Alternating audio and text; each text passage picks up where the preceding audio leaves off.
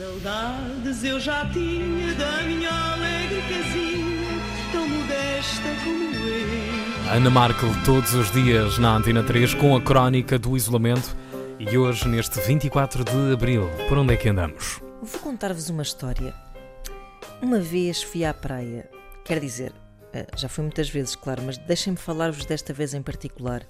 Não era época alta, mas estava um dia muito bonito por isso havia umas poucas pessoas espalhadas ao longo do extenso areal. E repito, poucas pessoas e extenso areal. Caminhei pela beira-mar até chegar a um lugar onde não via ninguém. Gosto de fingir que a praia é só minha. Só o mar à minha frente e as dunas atrás de mim. Um bom livro, os meus fones com a minha música. Mais nada, mais ninguém. Achava eu. Pouco tempo depois de me instalar, comecei a perceber-me de um ruído que ocupava o silêncio entre as músicas. Vinha de fora, mas vinha de muito perto. Era uma voz que me era estranha, que falava numa cadência muito irritante e acabava todas as frases em mor. Isto, mor. Aquilo, mor. Queres isto, mor? Uh, olha para trás e caraças, uma praia enorme e logo vem um casal a lapar-se a menos de um metro de mim.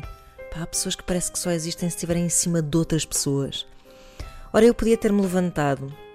Só para não me chatear, não é? Pegava nas minhas coisinhas, andava mais um pedaço, a praia era de facto muito grande e ainda havia muita, muita areia para andar, mas enquanto eu estava a hesitar nesta decisão, voltei a olhar para trás e vi o seguinte: a rapariga estava deitada sobre a toalha e o rapaz tinha a cabeça enfiada entre as pernas dela.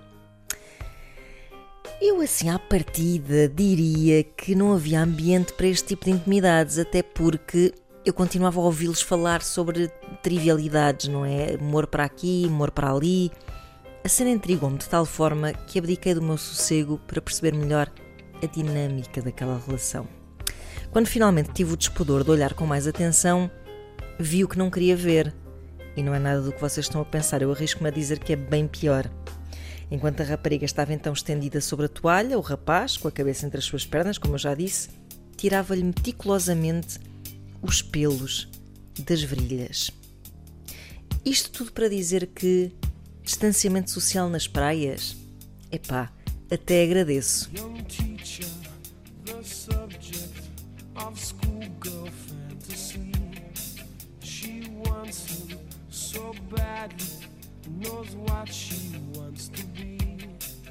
Inside her, there's longing.